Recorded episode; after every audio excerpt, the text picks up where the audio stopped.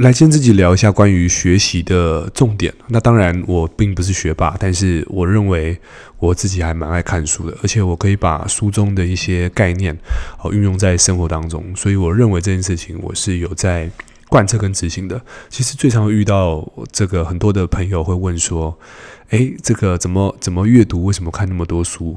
诸如此类的。那我先交代一下我的背景啊。我在过去其实，在学校我的念书的状态呢，并不是这么的这么的完美。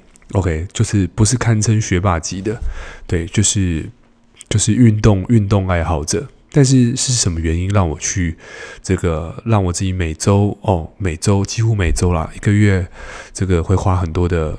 也不能讲很多了，就是会开始投入一些金钱在学习上面。我现在对于买书这件事情，其实就是呃不用恶化，就是直接想要什么就买。对，对于买书这件事情，已经变成一个习惯了，就是想都不用想。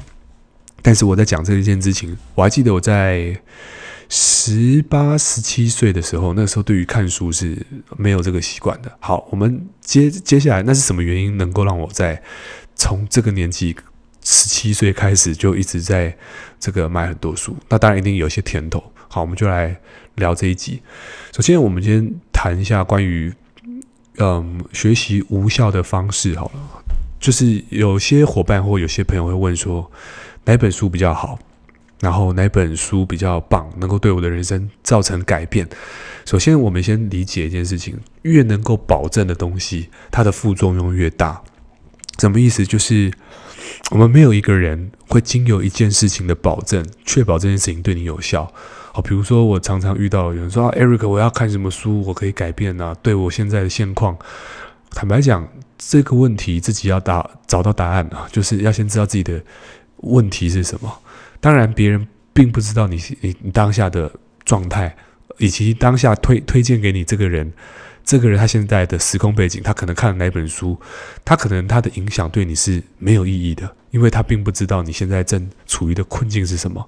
所以，其实我认为，呃，不是哪一本书帮助了你，而是每一本书其实都会让你得到一些认知的扩张，就像健身一样。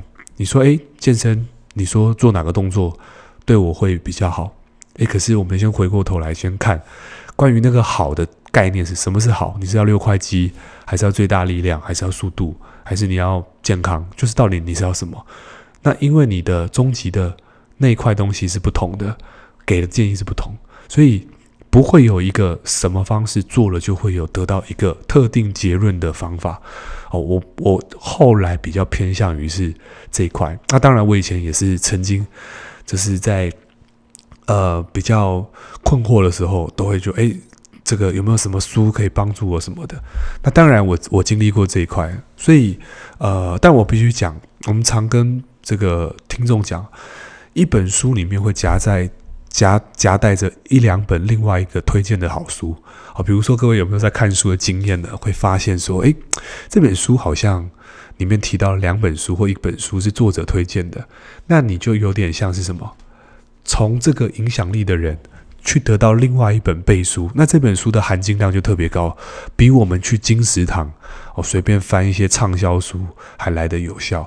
我现在比较不看畅销书，我觉得有几个原因，因为我觉得畅销书有很多的流量的加持，或者说我现在看的时候就是会看作者，我现在看书会看那个推荐作者跟这个叫什么的推荐序。那我告诉大家，我自己看作者的。习惯了，第一个是我现在不会去看他是什么什么，就是就是我会看他的在这个领域是不是真的专精的，而不是看他好像很 fancy 很棒。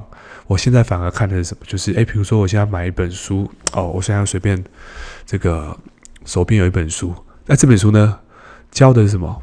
就是这个心灵科学先驱。那这本书叫什么？开启你的惊人天赋。那通常在讲这种书，那我在想，诶，它不能够太偏向于这种宗教，但是又有点理论依依据。诶，所以这本书，这个这本书的作者，我看一下，叫乔迪斯本扎。好，这名字是这样啦。但是他就是什么？他就是一个这个气管顾问，然后他同时又是一个医生，医疗人员。所以其实你发现他是一个呃这种想法跟落地，就是他是能够落地的人，他不是只有一个概念，他是真的有一些实际的作为的。我现在看书比较会是看这种，好，所以这是我的经历。那当然，我们先讲一下是什么原因我会开始，呃，应该不能只只有我了，就说，哎，你会发现有一些人他开始对于学习产生热情。我自己的框架上面，我得到几个概念，哦，这个是在有一些这个行为模式上面也是认证。第一个是因为你的学习是有好处的。什么意思？就是你今天假设呢，今天有一只小狗，那这只小狗摇尾巴，然后它就有一个饼干，那摇两下饼干啊，摇两下尾巴就有两块饼干，所以这只小狗它以后就知道摇尾巴会有奖励。所以一样的，我们要找到我们做这件事情的 bonus 是什么？那刚开始其实因为你没有习，没有这个动作，你就感受不到这件事情的 bonus。就以我当初做业务的时候，我那时候十七八、十八岁的时候，我因为我不会销售，我人生低潮，然后走到金石堂，我就开始去翻这种这种所谓的个人成长、成功学，然后销售的书籍。那我看了一本又一本之后，发现，哎，其实感觉好像有一点点被打开了一些开关。所以，因为学习到书中所里面的一些概念。然后去奠定我一些不可能呃，可能是心态上面的话术上面的这个东西，它不是马上的，但是它它会沉淀下来。然后呢，我在下一次在谈 case 的时候，我就把书中运用到的东西，哎，落实，那真的有用出来，发现哎，成交了，赚到钱。然后我就觉得，哎，这个东西好像有效哦。所以从那一刻开始，我就开始给自己一点点小习惯，就是哎，慢慢的。这个习惯，它就会像抽烟一样。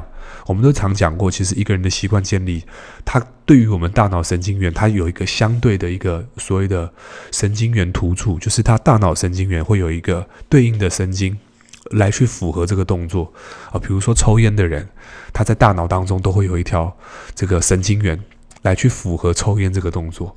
随着你抽烟的这个次数越来越多，这个神经元就越来越粗。那当然了。在任何你习惯的神经元当中都会很粗，所以如果你是一个呃习惯运动的人哦，你运动神经元就很强哦，这是理论依据，真的。那这个大家可以去看一下运动神经。所以在这地方，我们可以去衡量一件事情，不管是我们想什么做什么，它到我们的大脑当中都会产生一个可塑性的神经元。OK，所以包含你现在在听 Podcast，你你有这个动作。其实就在塑造你，不也不是塑造，就是强化跟巩固你的神经元的建立，而这个神经元建立就变成你的习惯。而我们常讲嘛，我们的结果是来自于我们重复不断思考的结果，也就是习惯。所以，呃，习惯非常重要，因为习惯它就变成你的固化的一个这种自动导航。所以刚开始建立新习惯，它难在难在什么？就是我不知道我做这件事情的好处是什么。所以这个地方，我觉得显而易见的人人性有点，有点，我觉得有点这种 短期主义了。所以你要这种从人性上面的角度去看学习这件事情，就是学这件事情对我有什么好处？OK，先从这件事情先说服自己学习的重要性，然后慢慢的从好处当中去萃取出真的落实在你生活当中的，呃，比如说。你可能不会房地产，可是你看了书之后，哎，你开始确实在房地产上面增值了，我埋下了这种种子，那你下一次就会慢慢的得到更多的好处，那么这个习惯就变得显而易见，它就会一直转动起来，产生你的学习的飞轮效应。所以，呃，第一个学习要为自己设定好处，这是第一个。再来，还有点我认为蛮重要，就是啊，你在学习。你要去想象这个好处当中呢，我们想常讲，诶，为什么记这东西可以很容易记住？我觉得有两个原因。呃，第一个是我学习的目的是为了要教，为了要 teach，也就是说，身为我现在我在录 podcast，那也有人问说，哎，你 podcast 可以这样录那么多集，然后开始一直录，一直录，一直录。我相信如果有在听 podcast 的朋友，你会发现，哎，一直录，一直录，然后我偶尔会带到一些书。然后我讲出来，其实我觉得有一点是因为我觉得我的学习除了帮助我之外，我也想要去帮助一些人，所以我的学习不单单只有我，而是也可以给别人带来一些光跟热。哎，这个不是讲什么高大的东西，但是我真的那么想的，所以我就觉得，哎，我学习的义务性是有的，我可以给别人能量。嗯，所以我的大脑当中，我的内心当中有画面，有情绪，那我就觉得，哎，做这件事情它很有力量。而不单单是为了赚钱。很多人说：“诶，我做这个 podcast 可以赚钱。”如果说你做一件事情都是在衡量能不能赚钱，那么这件事情不要做，因为大部分的情况是赚不到钱的。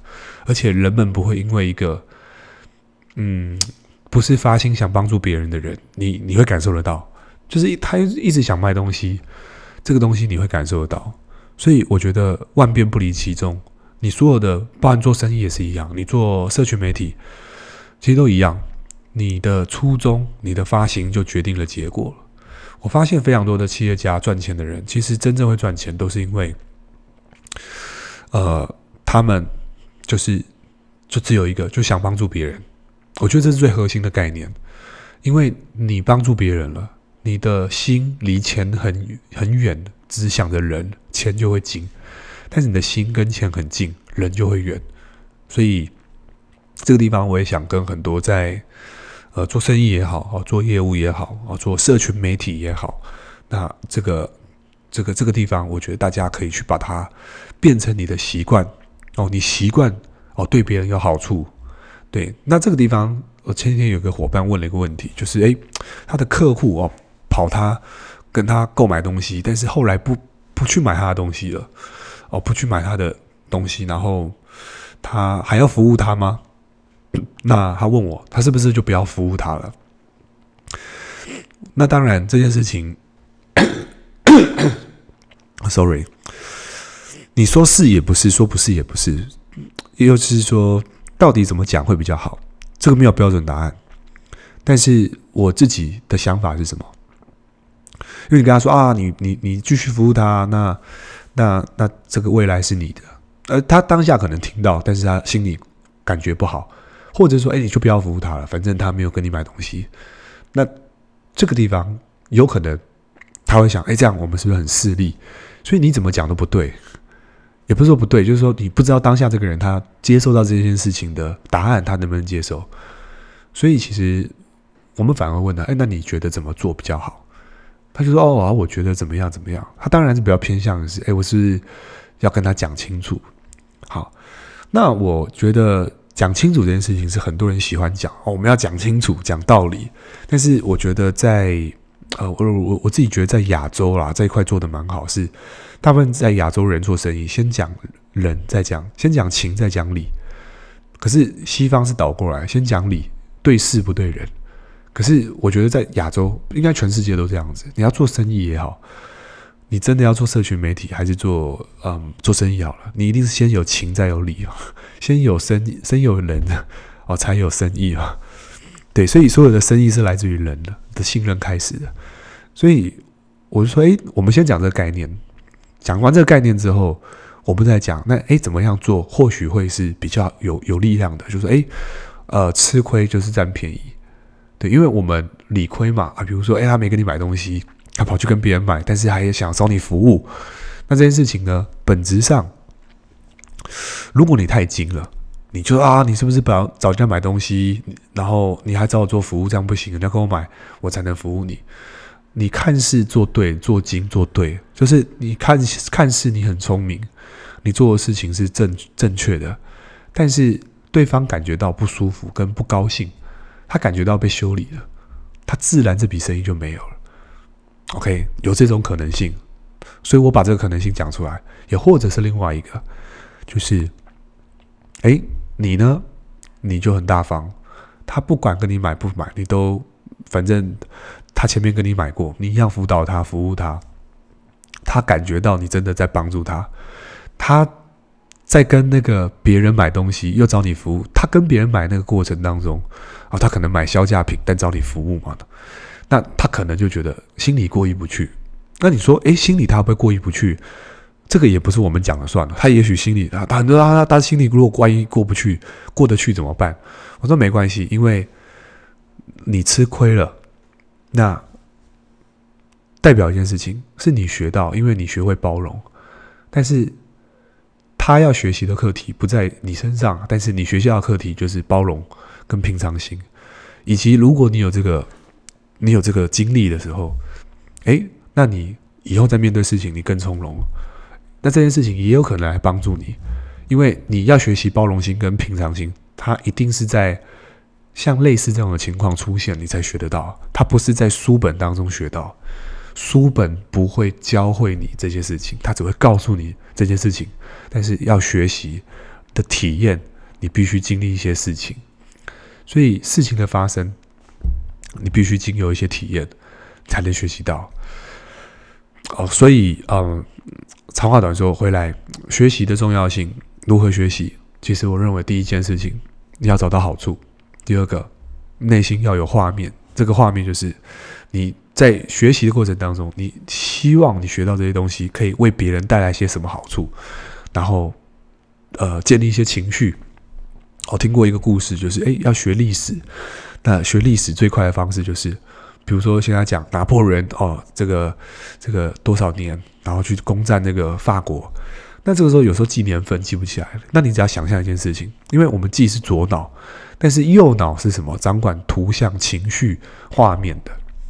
你把自己想象，哦，这作者提到的。那作者是一个脑科学专家，他说其实很简单。你想象你跟拿破仑，你就是拿破仑的左右手，他是将军，你就是跟着他的小兵或诸侯。你融入情境，想象一下，你跟他在法国，哦，在这个跟那跟他们拿着剑一起在这个这个攻占法国的这个战役。那你在那一刻起，其实你有一个情绪跟画面的时候，你就莫名其妙的，你就你就会把事情记下，因为你融入了情境里面，你融入了从左脑变到右脑。好，所以呃，简单的小小的学习的概念也跟大家分享，希望对各位听众有帮助。OK，那我们今天这集就到这边，我们下期见，拜拜。